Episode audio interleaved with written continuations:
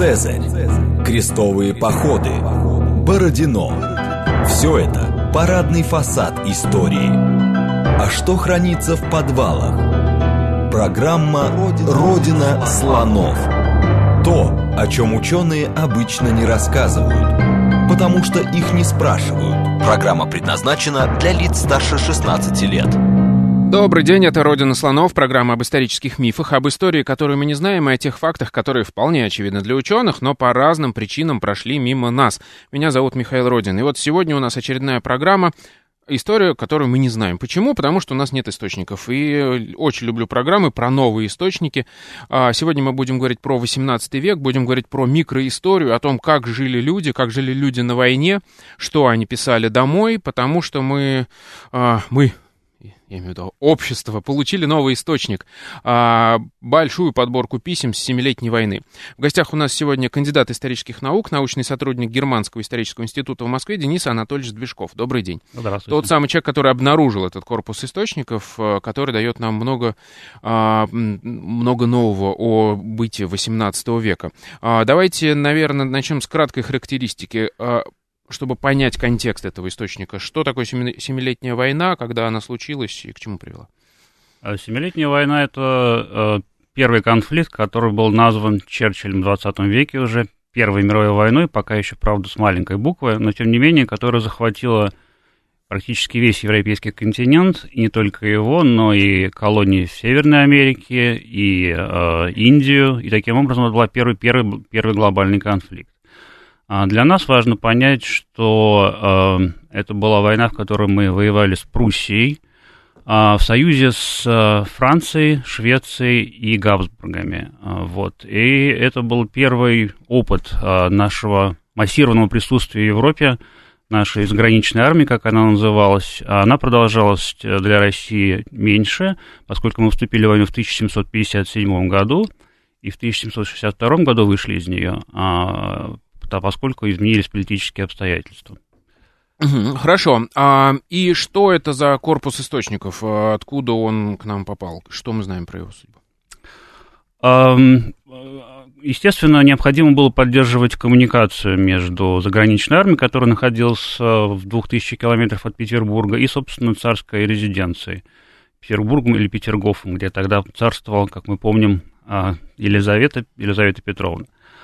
А для этого существовала служба курьеров. Это был самый надежный, самый надежный способ коммуникации между действующей армией и, так сказать, штабом. А, и вот, соответственно, эти курьеры перевозили массу служебной корреспонденции. Ну, как всегда водится, поскольку это была самая надежная почта, э, кто-то успевал передать с ними и частные письма. И вот один из таких курьеров прибыл к армии осенью 1758 года, вторая кампания Семилетней войны для нас – три марша проделал вместе с русской армией. За это время, за эти три дня э, успели ему надавать порядка ста, даже более ста э, писем, записочек к своим родственникам, любимым, бабушкам, управляющим поместьями и так далее, и так далее. Вот, естественно, корреспонденцию также служебного характера, но потом в сопровождении двух казаков этот курьер отправился обратно в Петербург. Ну вот, э, так сказать, случилась незадача, он пере, решил переночевать, устав э, на границе между Польшей и Пруссией, и, видимо, кто-то, так сказать, стуканул прусаком, какой-то был конфидент, когда это называлось, какая-то разведывательная, э, э, какой-то человек, который работал на прусаков, вот, и пока он спал, будучи уверен в своей собственной безопасности, его, так сказать, тепленьким взяли. И вместе с ним эту кожаную сумму, в которой хранилось порядка 100 частных писем и разные реляции, которые были предназначены для царского двора. Вот так они попали, собственно говоря, в Пруссию. А, хорошо, можем мы кратко охарактеризовать для начала это? Ну, что э, нам дают эти источники? Что мы можем понять, что самое интересное для вас, например, в этом? Для меня самое интересное было, пожалуй, то, что это были документы личного происхождения, которые совсем-совсем редкие для этого периода. А, вот мы хорошо представляем себе людей Петровской эпохи. Мы хорошо себе представляем людей Екатерининской эпохи, Екатеринских орлов, которые для нас а, завоевывали Крым, одержали победы в Чесменском сражении и так далее, поскольку у нас есть какие-то источники, которые нам говорят о них, в том числе и дневники, письма и так далее. А вот середина, она как-то выпадает. То, что она была названа одним исследователем, самая глухая пора в русской мемуаристике. И к ним относится как раз вот период Елизаветинского царствования и Семилетняя война, поскольку она у нас была забыта достаточно прочно. И вместе с ними, вместе с ней были забыты и ее а, участники. Вот это для меня было прежде стран, всего это Странная война, которую помню только потому, что мы тогда первый раз вроде как взяли Берлин, Берлин а потом его да, отдали. Да, да, да, ага. да, да, да, да. И вот она долго как бы считалась таким вот, ну, таким... А, ну, неудачным, неудачным, скажем так, стоившим намного крови и денег э, предприятием. Поэтому для национальной памяти, особенно в XIX веке, а история писалась, классическая военная история писалась в XIX веке, конечно, важны были именно победы, триумфы империи. Собственно, на них империя стояла, на них она утверждалась. Это был Петровская э, победа в Северной войне, это были Екатеринские победы, наполеоновские. А вот эта семилетняя война, так сказать, пропала из, нашей, из нашего горизонта, и вместе с ними э, вот документы, которые к ней относились, они интересовали скорее, ну, как бы вот на втором плане людей. И, собственно, было их мало, потому что тогда еще не привыкли люди высказываться. Вот что было важно для меня, то, что война, любая война, и тем более, когда человек находится вдали от, своих, от своей родины, вдали от своих родных, а перед лицом смертельной опасности у него появляется повод для того, чтобы написать, по крайней мере, что он жив, а, и что он чувствует хотя бы в каких-то элементарных словах. Потому что сама привычка писать домой, она появилась далеко не сразу. Это был достаточно долгий период, пока русские научились, э, отчасти для, из европейских условий, отчасти, так сказать, просто необходимости поддерживать, например, сношения со своими поместьями – Писать домой, и вот такая регулярная традиция регулярной корреспонденции установилась. Вот для меня, собственно говоря, это было важно, а не военная история как таковая. Я тоже люблю военную историю и, в общем, а, не, не против, так сказать, традиционного изложения военных событий. Но в данном случае человек на войне, собственно, поэтому книга называется «Люди российской императорской армии». Это для меня было важно, и именно этот характер источника мне был, прежде всего, нужно это подчеркнуть. А, хорошо, вы описали очень подробно судьбу, э, вот, то есть, как появился этот э, источник у нас. Откуда мы это знаем? Подробности вот такие про курьера, как его там спящим взяли. А, да, а, ну дело в том, что, э, собственно говоря, он чудом, этот э, корпус источников, дошел до нас, поскольку, вообще говоря, такие документы, относящиеся к войне, попадали в военный архив э, в Пруссии. А военный архив, который был Гитлером создан, как бы общегерманский, он благополучно сгорел в апреле 1945 года, разбомбленный королевским ВВС. Вот. И вместе с ним практически пропало все, вся документация, все источники, касавшиеся прусской армии и войн, которые она вела. Но дело в том, что, как я сказал, предприятие э, военное тогдашнее, 17 века, это в меньшей степени стратегия, тактика, а в большей степени это экономика, организация, и в том числе, чтобы обеспечивать, э, так сказать, кровь войны, это деньги, необходимо было а, убедить общественное мнение, что та или иная сторона одерживает победы. А поскольку Цорнторская битва, о которой мы дальше будем говорить, та, которая произошла э, три недели перед тем, как э, курьер приезжал в армию, окончилась в ничью, и непонятно было, кто победил, то Фридриху II, к русскому королю, который вел с нами войну, было очень важно убедить общественное мнение Европы в том, что войну, э, что битву выиграл именно он. Почему это было важно? Поскольку он воевал на кредиты, полученные от Англии, на английские деньги. Если он начал, начал бы проигрывать, соответственно, англичане бы забеспокоились, того ли они финансируют человека или нет. Вот поэтому все эти письма а, были переведены, снабжены соответственными ремарками, и они отложились в фонде Королевской канцелярии, где их и нашел. И там была э, сопроводительная корреспонденция, которая была указана. Вот э, сначала они попали к местному, э, к местной администрации, потом этот местный э, амтман, так называемый, увидел, что есть реляции, предназначенные для императрицы Всероссийской в Петербурге, и понял, что эти документы необходимо переправить наверх, то есть в Берлин. Соответственно, вот эти вот документы мне показывают, как они передавались э, с линии фронта, скажем так, э, в Берлин, как они потом использовались, для чего и каким образом они вообще попали в архив. А вот всегда тоже интересно, как историки-то находят эти источники? Вот они лежат там не одну сотню лет в архиве. Как вы туда попали? Как вы на них наткнули? Да, это вот был случай на самом деле. А, я пишу там в своей книге, что есть такая магия своеобразная исторического ремесла, которая чаще всего проявляется или в археологических раскопках, или вот в архивах. Когда ты идешь, надеясь на одно, а, а как бы не, или ничего не находишь, или находишь совсем другое. В моем случае именно так и было. Я поехал в Берлин, в такой архив, который очень хорошо называется «Тайный архив прусского культурного наследия», вот, совсем с другой темой. И случайно увидел в описях, то есть это документы, которые описывают, что хранится в данном архиве, несколько дел, которые, э, в которых было написано о том, что вот здесь письма русские, которые были перехвачены своими прусаками в Семилетнюю войну. Я просто вот, ну, было время, решил заказать эти дела и увидел через некоторое время, что они совершенно не востребованы, что они лежат там уже вот 250 лет, э, и немцы, соответственно, не могут их просто прочесть элементарно, потому что это написано на русской скорописи, и что с этим что-то надо делать. Вот э, некоторое время я как бы думал, изживался этой мыслью, что мне необходимо переменить тему, и таким образом такая некоторая неординарная ситуация создалась, что тема выбрала меня, а не я тему. Вот. Это, в общем, достаточно часто бывает, на самом деле, как я потом выяснил со своими коллегами, когда люди находят какой-то важный источник, э, скорее более-менее случайно, документов, исходя из него уже постраивают свои интересы. Вот в, моей, в моем случае так это и произошло. А, хорошо, как этот э, документ э, выглядит? Э, там вряд ли до сих пор эта сумка кожаная лежит? Да, нет, к сожалению, нет. Хотел бы, чтобы так было. Тем не менее, пруд Прусакам надо отдать должное, они сохранили практически все до последнего. Именно потому, что они не знали, стоит это хранить или нет. Вот как бы они видели перед собой эти каракули, они не знали, важно это или не важно. Они как бы не все перевели, у них не было времени на это. Поэтому они сохранили все, включая конверты, печати, все самые мельчайшие записочки, практически там ничего не пропало, вот как оно было, э, включая там грязь какую-то, которая там была, когда подбирали эти письма где-то там на, на пути из Берлина, из, э, из Польши до Берлина. Вот, э, все это так и осталось. Единственное, естественно, там как-то их, они были не по порядку разложены, вот, что-то было как бы где-то потеряно, но в общем и целом практически все, что было в этой сумме, я в этом уверен, оно вот дошло до меня в том виде, как, оно, как, его, как его перевозил курьер. А там, получается, вот, собственно, как письма выглядели той поры? Э, что это? Э, они в конвертах или просто там как-то связаны? А, да, там были разные, на самом деле. Я, я даже не знал, что, оказывается, уже к тому времени были конверты, как вот мы их знаем. Обычно их склеивали и заклеивали сургучной печатью красной, как правило. Как правило, красной. А, я не знаю, есть ли какая-то символика, именно что это красная печать. А, я знаю только, что когда траур был в семьях или государственный траур, печать была черная. Вот. А так обычно это красный сургуч. Вот. Или складывали письмо со, с этим характерным образом, как вот делали треугольники в войну, но чуть-чуть по-другому. Чтобы, значит, можно было написать на лицевой стороне адрес, и, соответственно, так, чтобы та сторона, где была написана э, информация для своих родных, она была внутри. Вот, и большинство писем именно так и сделано. Очень многие в одном конверте переслали сразу несколько писем, поскольку не все имели возможность передать с курьером, это все-таки было достаточно привилегированное положение для этих людей, которые где-то при штабе были. Вот они передавали сразу много писем в одном конверте. А, вот. Там были чертежи инженерные, если говорить об официальных документах.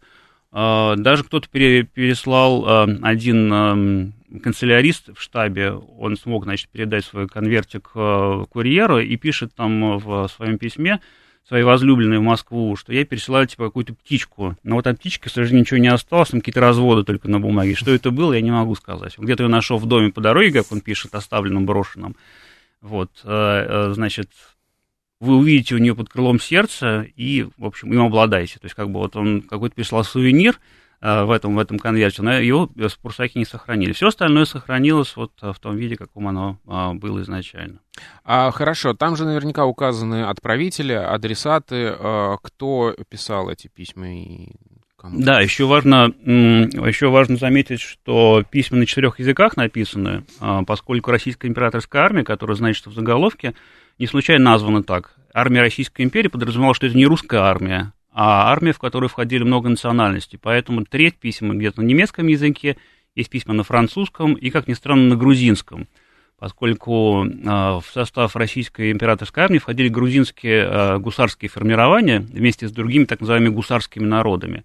Молдаване, валахи, сербы, э, венгры. И вот был грузинский гусарский полк, и кому-то из них удалось передать несколько писем. А, все они примерно а, оформлены письма одинаково, обычно пишут или по-французски, а если речь, речь идет об аздейских дворянах, которые жили в аздейских губерниях, это Исляндия, Эстония или Финляндия, теперешняя Латвия.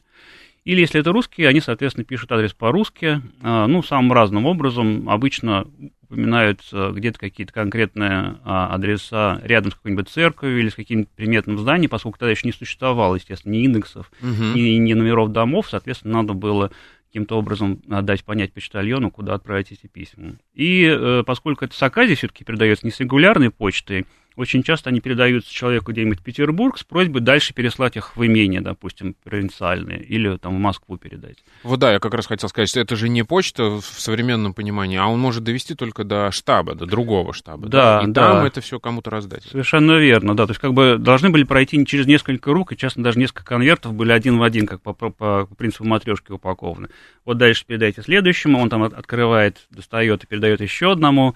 Вот. Но это был, собственно, все-таки самый, самый надежный повод, э, э, способ передать э, письма, поскольку почта работала, была регулярная почта, был почтовый тракт, который проходил вот по северу Балтийского моря, по северному побережью Балтийского моря, вот по теперешней Северной Польше и Прибалтике, через Нарву и в Петербург. Там достаточно регулярно и хорошо шла почта, но дальше, как бы уже по России, там как могли быть проблемы, особенно, конечно, в удаленные имения, потому что у нас там есть и Рязанская губерния, и Белгородская, и так далее, и так далее.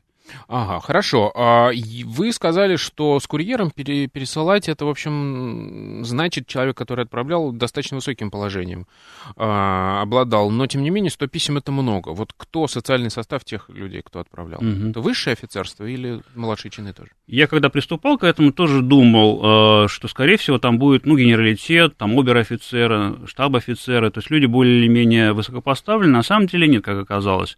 То есть, в общем, э, Субординация, э, конечно, была важна. Для российской армии всегда существовали какие-то каналы неформальные. И в этих неформальных каналах подразумевали, что штабисты, канцеляристы, которые были близко просто к, к тому месту, где был курьер, то есть это штаб, главнокомандующий, они могли, э, им легче было передать свои письма, хотя по статусу они, в принципе, не могли этого сделать, не имели права курьеру, чем какие-то высокопоставленные генералы, которые, э, которые командовали войсками где-то удаленные от главного лагеря. Например, Петр Панин, брат Никиты Панина, известного нашего воспитателя, э, будущего императора Павла I, и один из э, авторов проекта конституционной реформы в России – он пишет в своем письме, которое здесь также находится, что я очень долго не мог передать свое письмо, поскольку я командовал удаленной бригадой, я никак не мог попасть просто, не мог добраться до курьера, потому что где-то там далеко, за несколько километров от вас находился. И вот, наконец, удалось. Вот, поэтому тут э, есть, конечно, в, в момент того, что все-таки офицеры, конечно, это не, э, естественно, не рядовые, не солдаты, исходя из просто условий грамотности, тоже передают эти письма, но и случайные люди, которые, на самом деле, не случайные, которые находились просто близко к командующему, к курьеру, которые вот могли просто воспользоваться ситуацией и передать эти письма, канцеляристы. То есть, получается, мы имеем такой срез а, вот всего социального слоя, скажем так, армейского, да, и это очень хорошо. Мы да, про вот разные людей знаем. В том-то и дело, что на самом деле практически все люди, которые хотели передать э, письма домой, все люди грамотные, это тоже, как я напоминаю, не факт. Даже для дворян того периода, там были большие проблемы с грамотностью даже дворянского, э, для дворянского сословия. Вот все они, в общем, э, от генерала и до, ну, скажем так, низшего офицерского звена, и, и даже ниже, до канцеляристов, штабистов смогли передать эти письма. И таким образом у нас действительно срез армии а, и по национальному признаку, и по социальному. А, хорошо, как вы разбирали? Ведь скоропись 17 века, я видел эти каракули, это же невозможно читать, тем более еще и на разных языках. А, методы вот именно разбора работы с этим. Ну, сначала, да, а, а, а вас охватывает такое некоторое черное отчаяние, когда вы смотрите на эти письма, поскольку а тут еще такой момент, не только скорбь сама по себе сложно читается, сначала, по крайней мере, потом к этому, конечно, все привыкает, как говорит Достоевский, ко всему человек подлец привыкает. Вот. Но еще и чернила выцветают, надо это учесть. Дело в том, что обстоятельства были таковы, что у них э, к этому моменту у многих были разграблены экипажи, э, пропали их вещи личные, офицерские, которые они везли с собой, пропала бумага и пропали чернила. То есть это значило, что они разводили чернила водой. Соответственно, через 250 лет угу. а сочетаемость из чернил резко падала. И мы очень четко можем различить, у кого было привилегированное положение, у кого нет, по степени жирности чернил. Угу. Есть письмо интенданта, который пишет, что вот э, мне повезло, я не был на баталии, а я находился там в верстах 30 отсюда, и дальше пишет там, о том, что он купил лошадку, козочку и так далее, и так далее. И вот у него на шести страницах, э, вот он говорит, что я еще бумажки тебе пришлю, напишу тебе еще много, ты мне тоже пиши, жирными такими черными чернилами написано. Понятно, что он в привилегированном положении, что у него есть доступ, так сказать, вот к самым элементарным вещам, как чернила и бумага, А какие-то офицеры, которые пишут, что у них там штанов уже не осталось, и кафтан износился, соответственно, и письмо такое же, все затасканное. То есть они долго его носили где-нибудь в камзоле, прежде чем успели передать. И чернила вот надо было с лупой разбирать, э, просто потому что они плохо читались. Вот. Ну, к скорописи, на самом деле, русская скоропись 18 века я привык довольно быстро. Это, в общем, не такой уж большой, э, такая, не бином Ньютона, скажем так.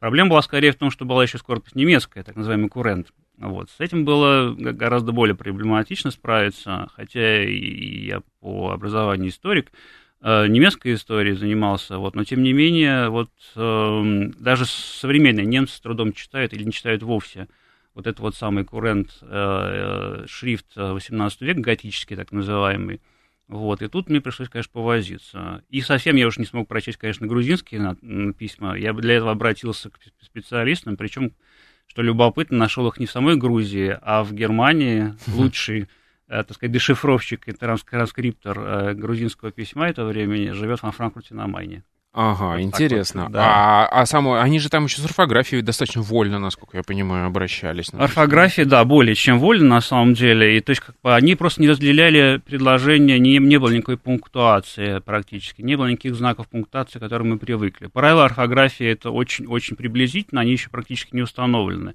То есть язык, а национальный язык еще не осознается как такое национальное достояние. То есть нет еще академии, которые прописывали бы вам, как нужно писать.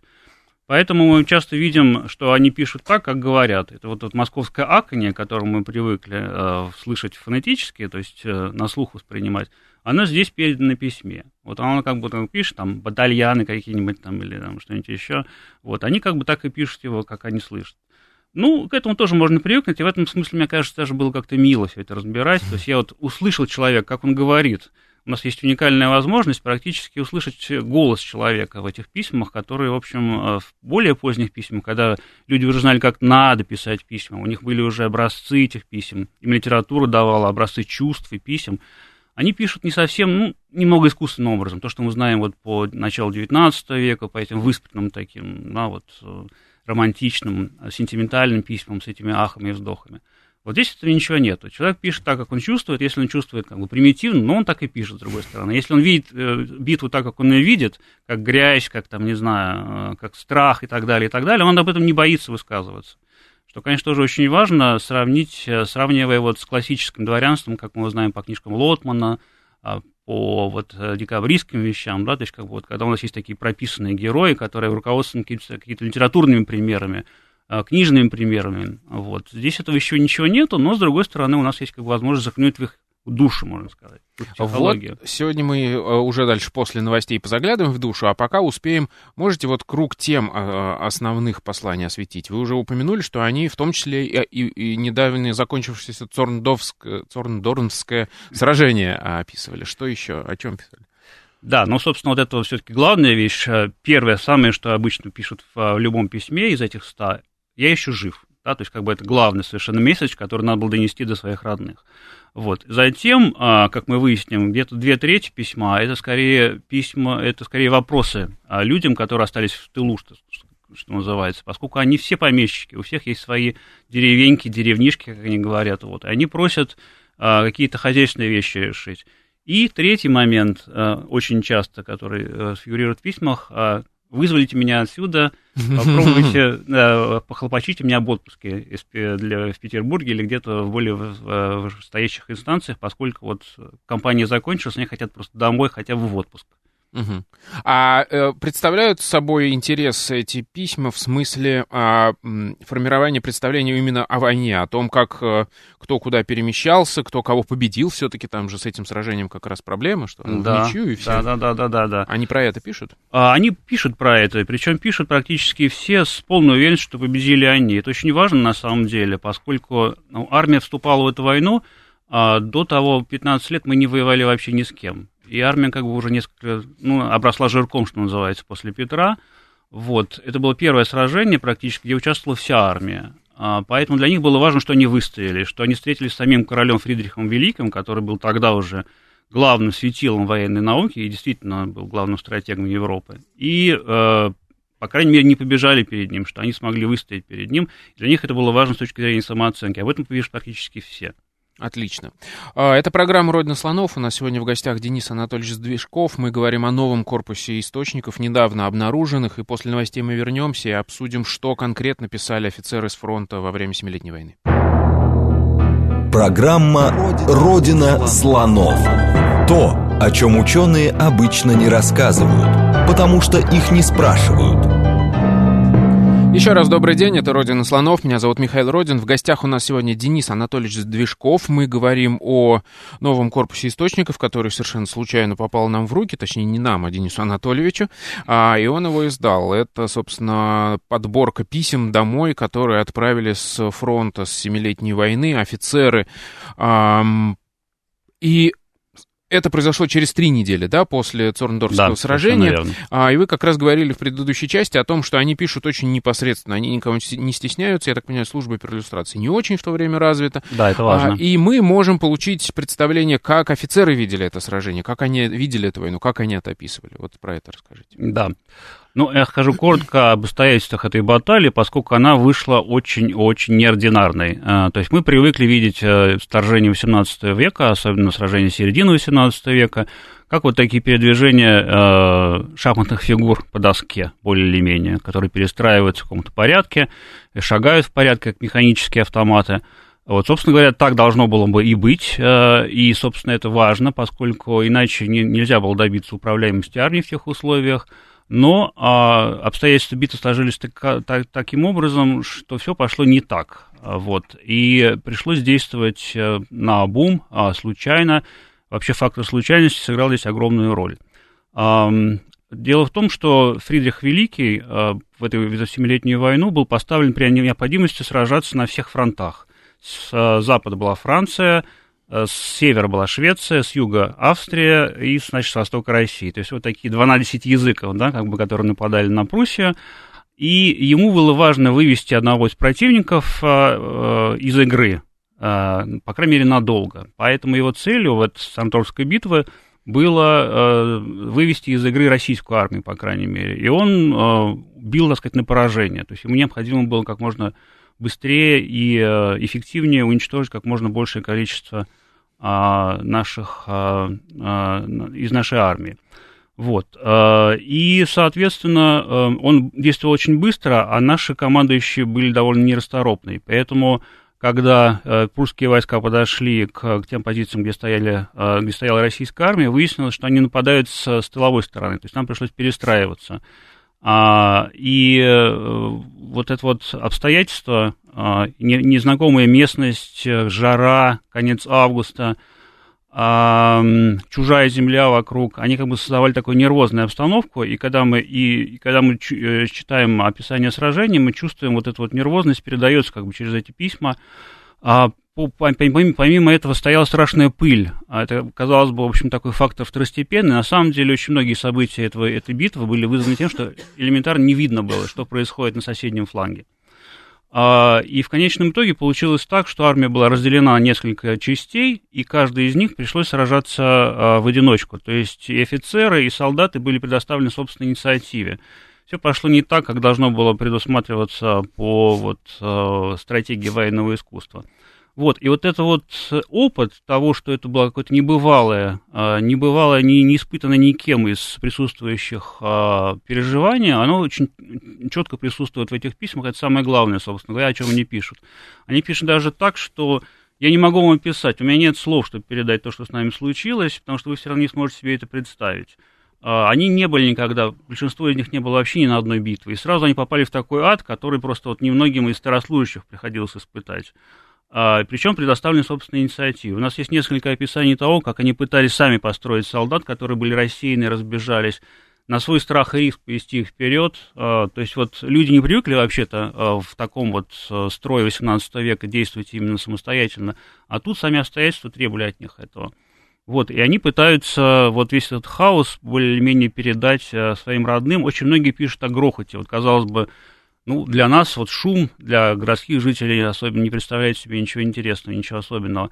Для них а, запахи это как бы не такой раздражающий фактор, поскольку они привыкли к этой воне, ко всему. Зато вот шум, а, грохот пороховых зарядов, которые с таким с треском лопались тогда, потому что порох был другой, а, дымный, А, вот, они все об этом тоже пишут, поскольку для них это было совершенно нечто новое, и они сравнивают это с тем, с чем они могут сравнить. Это какие-то э, картины страшного суда, какого-то урагана, дождика, то есть интересные метафоры, которые они употребляют. А прусаки и наши азийцы, они чаще прибегают к таким образованным, скажем так, метафорам из Библии, поскольку они все читают как протестанты а, Библию. А наши скорее аграрные мотивы, как дождик, ураган, что-то вот такое. Дождик из 18-фунтовых пушек, допустим, один из них пишет. Вот, э, и они описывают свою битву, они не пишут вот с э, птичьего полета, да, то есть как бы не описывают какие-то огромные массы передвижения людей, они пишут о себе, что вот меня здесь ранили, потом я пополз э, к болоту, пытался перебраться через это болото, мне было страшно, а, вот они пишут как бы исходя из своих эмоций, а, не, не пытаясь скрыть какой-то свой страх. Очень часто они пишут об этом страхе прямо.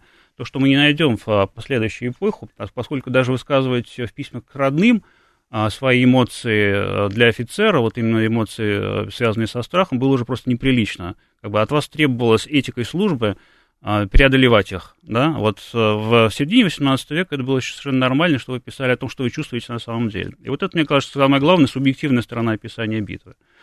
Вот. А они обвиняли руководство свое там в этом бардаке, который случился на поле? Вот это тоже интересно, на самом деле. Мне вообще было интересно, как они объясняли себе, зачем они здесь.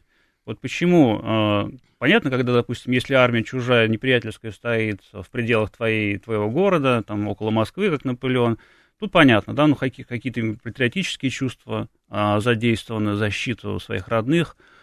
А здесь как бы получалось так, что от них требовали беспрекословного подчинения и умирать, э, так сказать, во славу своего величества, потому что, просто потому, что велит для этого э, вот долг офицера. То есть у них не было никаких других легитимирующих моментов, не было понятия о нации, а, о вот, национальной войне. А, тогда была армия, которая была лояльна своему монарху, которая а, подчинялась, так сказать, ему. И вот, собственно говоря, вот это было основное, почему их послали туда. То есть они должны были помогать австрийцам, как своим союзникам, но вот непосредственно никакой собственной заинтересованности, по крайней мере, такой идеальной заинтересованности у них не было.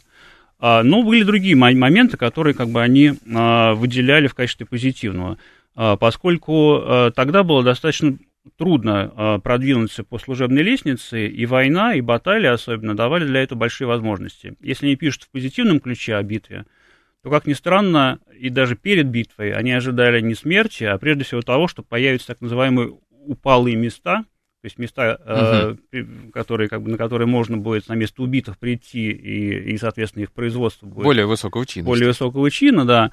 А, вот. Э, то, что мы наблюдаем, кстати говоря, в многих других войнах. Когда я читал воспоминания э, участников Бородинского сражения, то тоже я думал, что вот они думают перед, перед, перед битвой, смотря в звездное небо, о том, как они будут убиты на следующий день. Ничего подобного. На самом деле они спали очень хорошо, и в этом случае тоже и были достаточно позитивно настроены, поскольку, поскольку они ожидали, что вот появится много, так сказать, возможностей для карьерного роста. И действительно, очень многие после, вот через три недели после битвы уже получили извещение о том, что они получили следующий ранг, и пишут об этом радостно и домой. Так что вот в этом смысле для них была личный как бы, момент заинтересованности. Ну и, как я сказал, вот это вот ну, психологический момент, то, что они выстояли перед крупнейшим э, в Европе полководцем. Для них это тоже был момент легитимации. Они себя чувствовали как представители уже державы, и вот э, держава все-таки не опозорилась, несмотря на этот бардак, несмотря на то, что их практически бросило высшее командование, или, может быть, даже именно поэтому. А они высказывались по этому поводу? А, они все-таки в письмах, несмотря на то, что не было цензуры, а вот мне нигде не нашел, почти нигде, вернее, почти нигде не нашел никакой рефлексии по поводу вот э, недостаточного качества командования. А, были слухи, были слухи, которые уже потом в ходе расследования Стордовской битвы а, проявились, что вот солдаты не любят а, главнокомандующего Вильяма Фермора, поскольку он немец, и поскольку вот он, как бы, соответственно, по их мнению, предал их. А, и были после этого большое количество солдатских песен, которые были посвящены Сардовскому сражению, в которых сражение описывалось как, э, которое они вели на свой страх и риск когда бригадирушки разбежались, а мы, значит, вот там одни сражались за родину, Россию матушку. Вот, а, то есть вот а, такого момента вещи, вещи тоже были.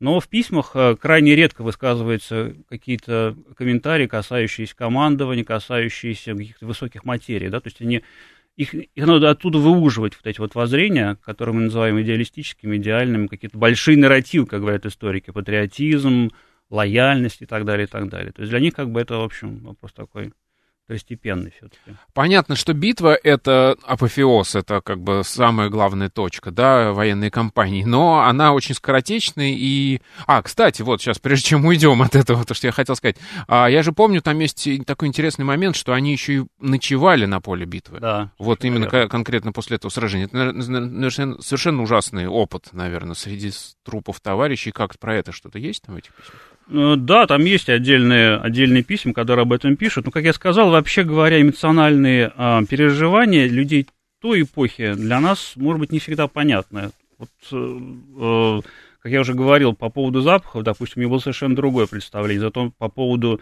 э, грохота, звуков, э, они отличались от нас в другую сторону. Ну, потому что они не встречались, да, с этим да, шумом. Да, они не встречались с этим шумом, да. Так и здесь, на самом деле. То есть, как бы вот то, что, то, что связано с кровью, с грязью, а для них, может быть, это не было таким вот, э, ну, э, сильным переживанием, а, но скорее именно обстоятельства в общем баталии. Вот э, один из них пишет, я могу вам даже прочесть, что возможно ли быть воином, чтобы видеть все это. Э, только представьте жизнь моя, пишет он супруге. Всю ночь проводя на коне, скакать повсюду, задевая за ноги умирающих, жалобные стоны, проникающие мне глубоко в сердце – слышать множество людей, кликавших меня по имени, прося как милостью, чтобы я их прикончил и положил конец их жалобам и страданиям. Вот. А, но это как бы одно из писем, которое наиболее а, отчетливо, рефлексированно а, воспринимает а, битву и переживания, связанные с битвами. В остальном люди просто очень устали еще. Вот они настолько вымотались, они просто падали с ног в буквальном смысле в конце этой битвы, поскольку она проходила с 9 утра до 9 вечера, вот, и эмоциональное напряжение, и э, э, просто физическое, поскольку воды не было нигде рядом, э, и стояла страшная жара в этом августе, в конце августа, они были просто не в состоянии ничего другого воспринимать, они сами об этом пишут, что мы были как отуплены вот всем, всем этим происходящим. Вот, собственно, вы вышли на то, к чему я вел. А, про быт э, во время похода расскажите, что они про это пишут, что мы от непосредственных участников мы можем узнать, потому что, насколько я понимаю, тыловая служба в то время еще была не на высоте. Да. А, ну, к обстоятельствам битвы, надо сказать, э, принадлежит еще то, что свои собственные солдаты разграбили офицерские экипажи, которые были в тылу, вот в этом хаосе, который случился при атаках прусаков, и в этой пыли, а, в этой неразберихе, так называемом смятении, как это называется в официальных документах, а многие офицерские экипажи были разграблены своими же, и потом они выкупали свои собственные вещи, видя их на, ком- на ком-то из солдат. Допустим, кто-то икону увидел, кто-то оклад от иконы и выкупил ее обратно. Кто-то шарф, а шарф был офицерский шарф. А, он был, вернее, он здесь вот крепился. На он поясе. был uh, на угу. поясе, да. Он был как бы еще и не личной собственностью, а собственностью полка, поэтому это считалось особенно, значит, э, ужасно, что он был потерян. Вот, а, ну, естественно, вино у кого там было, а, вот, и поэтому, соответственно, они остались после битвы в таких условиях, когда у них вообще ничего не было. А вообще э, офицеры, они получали, конечно, жалование, так называемое третное жалование три раза в год – но этого жалования не хватало даже для нормальной жизни в гарнизонах внутри России, тем более это касалось э, экспедиции, экспедиционной армии, заграничной армии, поскольку дороговизна там, где проходила армия, резко увеличивалась. И мы видим даже по ценам, а, что они себе не могли позволить э, вот самые элементарные вещи, которые могли себе позволить в России. Поэтому в этих экипажах перевозились реальные там какие-то запасы продовольствия, одежды, э, и без которых они просто не могли бы существовать. А офицерский экипаж, это имеется в виду что-то типа кареты, да, вот где ты живешь? Ну, скорее не там... карета, нет, нет, нет, они жили обычно в палатках, а, когда они жили в лагерях, а, или если расквартировались в городах, соответственно, по квартирам. Вот экипаж это просто как бы такая телега, а, обычно крытая, да, в которой хранятся твои личные вещи, твоя посуда. У нас есть несколько описаний, а, описи, вернее, этих экипажей. Обычно там тюфяки какие-то, постельные принадлежности, шубы, кстати сказать. Тогда еще существовал по-прежнему обычай покоевые шубы. А, то есть летние шубы были, зимние, покоевые. Вот, как бы русские еще во многом были до Петровского вот, э, склада, что называется. А что значит покоевые, это для дома шубы? Для дома, да, в шубе ага. ходить. Вот, типа халат такого, как я понимаю, толстого. Вот, э, посуда оловянная в основном была, то есть достаточно бедная. Вот у кого-то, правда, нашли уже прусаки, когда захватили в, эм, в качестве трофея экипаж под, в подполье, где-то там внизу телеги нашли серебряный сервис. Ну, в общем, это была редкость большая, на самом деле. Вот, э, и, э, соответственно, значит, они жили в палатках, причем, когда становилось холодно, приходилось эти палатки ставить одна в одну – потому что это были обычные холстинные, холстинная палатка, соответственно, если она промокала, а, то, в общем, там было совсем не комфортно существовать. То есть как бы в два слоя ставили. Два слоя, uh-huh. да, ставили. Об этом пишет Андрей Тимофеевич Болтов, это наш известный меморист XVIII века. У них были слуги, они брали с собой слуг из своих крепостных, как правило, то есть э, государство им не предоставляло практически никого вот, э, в качестве таких денщиков.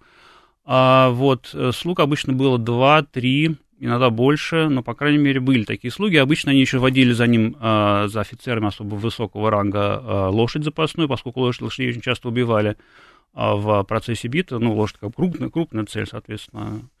Часто очень мы видим даже и в письмах тоже, что они остались без лошадей.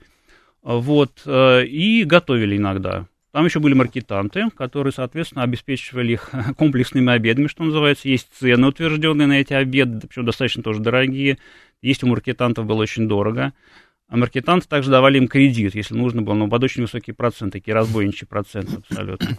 Вот вообще денежная тема очень часто присутствует в этих письмах. Они очень часто занимают друг у друга деньги. У тех, у кого были все-таки еще такие возможности, у кого остались неразграбленные, э, по крайней мере, денежные запасы, и пишут э, э, такие векселя от руки просто. То есть достаточно было написать в письме, что вот такой-то и такой занял у меня здесь 20 рублей – пусть его жена тебе в Петербурге отдаст эти 20 рублей обратно. И вот это функционировало совершенно замечательно. А, и прям отдавали? То есть да, это прям да. не нужно было ждать возвращения из похода? А тебе... Нет, ага. нет, абсолютно. Так все это и делалось. И то же самое, кстати говоря, делалось с пленными офицерами. Очень многие попали в прусский плен, вот это неразберихи. И чтобы им существовать на что-то офицерам в прусском плену, а, наши писали записки каким-то своим знакомым в прусской армии или в Берлине, вот ты, пожалуйста, дай ему там 500 рублей, а я тебе, вашему послу здесь, вашему посланнику в Петербурге, эти 500 рублей отдам. Угу. То есть это вот, э, вот на уровне вот такой дворянской этики существовало очень хорошо. Вот этот вексельный обмен, кредитный и долговые расписки, они тоже достаточно часто присутствуют. Вот, денежная проблема. И очень, конечно, важно, э, это то, что дворянство Елизаветинской эпохи, то, о которой говорю я, оно обязано служить.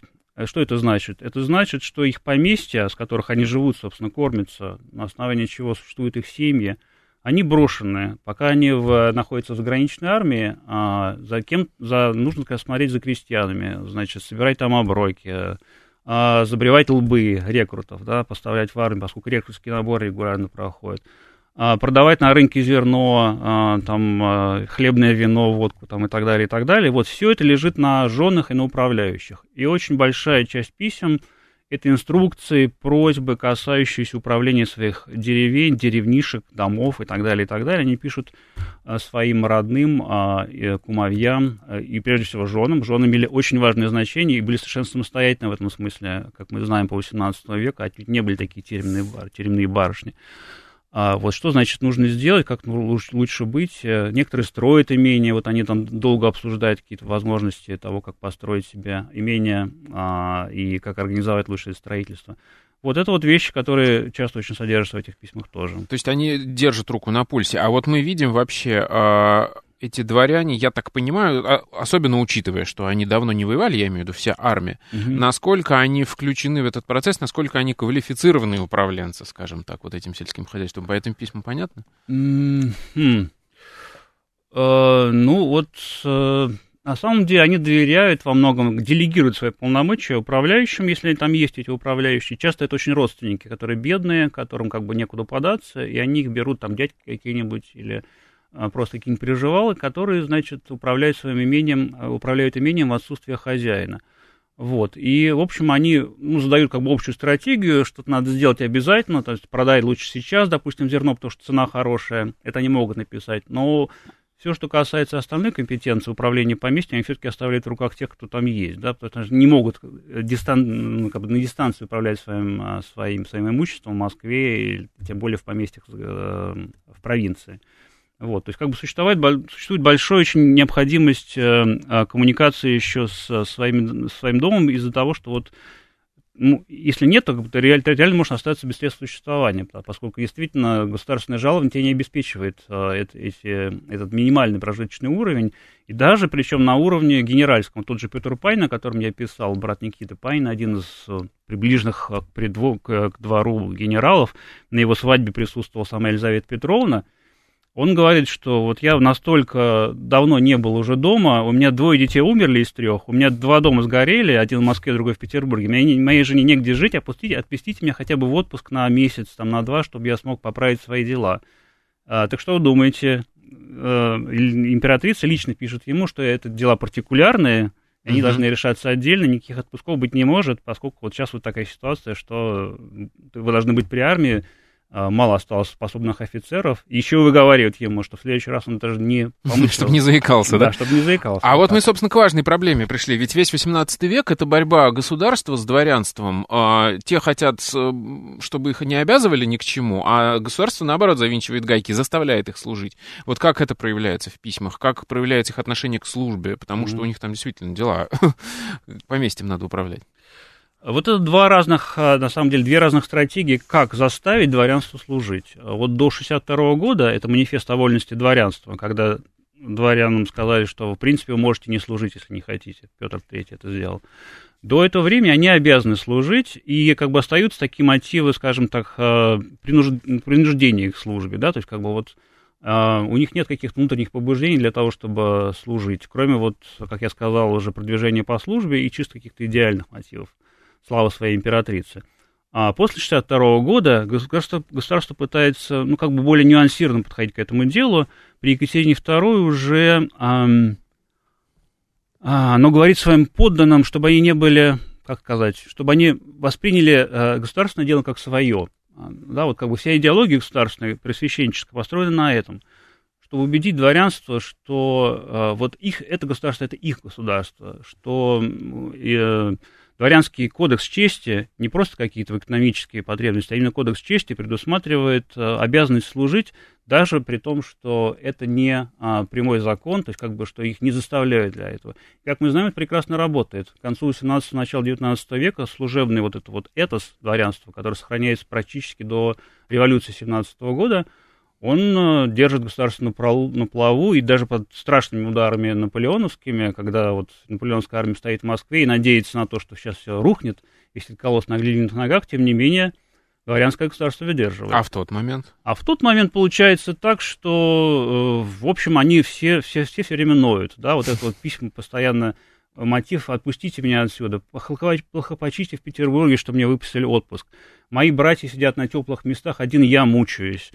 Там вот, причем это не раненые люди, там очень много раненых, тогда понятно было бы. Или как вот Петр Панин, у которого двое детей умерли и сгорели дома. Нет, это люди, которые, в общем, находятся при каких-то хороших должностях, но тем не менее они, как говорят, они в непокое. Вот этот вот идеал покоя, еще до Петровских, я подразумеваю, а, быть дома, э, женой, там, не знаю, там, просто вот в России, а не вне ее – он еще очень четко присутствует в голове, и вот то, что ты послан в армию, а, это уже просто несчастье. Мы же знаем, что, допустим, самая привилегированная часть армии, это гвардия, она остается в Петербурге в Семилетнюю войну. Ее не рискует трогать Елизавета, потому что она знает, что если она пошлет гвардию, то, может быть, э, случится такой же переворот, с помощью которого она сама пришла к власти в 40-х э, 40 годах. Вот. И, э, кстати говоря, следующий император Петр III, который после Елизаветы приходит, он становится жертвой переворота именно потому, что он собирался послать э, гвардию на помощь Фридриху Великому и, так сказать, вымыть ее из Петербурга. Примерно одна минута остается. Вы упомянули, мне кажется, важный момент. А, вы говорили сначала о том, что это а, такая черное поле мемуар, мемуаристики. Мы мало про это знаем. А тут мы как раз видим это, как сказать, душу, что ли, этих людей. Да. Вы упомянули, что они все еще такие допетровские. Правильно ли я понимаю, что вот мы видим другое еще дворянство, старое такое? Это такой переходный период, на самом деле. Мне кажется, оно этим и интересно. Был такой Иван Иванович Бецкой, деятель просвещения, который основал Смольный институт. Он говорил, что вот Петр I вылепил нас из глины, новых людей, но только Екатерина II вдохнула в нас душу. И вот, собственно говоря, я своей книге пытаюсь оспорить это утверждение Бецкого и сказать, что душа у них была. Может быть, она не соответствовала нашим канонам, нашим литературным традициям, то, что мы знаем о русском дворянстве по литературе классической, это просто более непосредственно, более наивная душа, но это не значит, что они были без души. И вот это можно вычитать в письмах. На мой взгляд, это самое главное и важное для читателей, который даже не является историком. Ну да, но отношение к жизни и отношение к государству у них еще до Петровское, такое более как патриархальное, что ли? Патриархальное, да, но это не значит, что у них нет этого отношения. Оно просто как бы э, формируется только. У них есть вещи, которые уже заимствованы из новой эпохи, есть э, э, как бы вот старые какие-то обряды, надежды и чувства, которые, э, которые еще остались с, с, прошлой, с прошлого периода. Вот это такой вот интересный очень сплав сплав культур, э, времен даже, как бы в, одном, в одной армии, в одном коллективе существуют разные эпохи. И вот это, мне кажется, очень интересно именно для этого периода. Отлично. Я думаю, что всем нужно читать эту книжку, узнаем очень много. Я обязательно ее прочту целиком. А, это была программа «Родина слонов». У нас сегодня в гостях был Денис Анатольевич Движков. Меня зовут Михаил Родин. До новых встреч. Пока.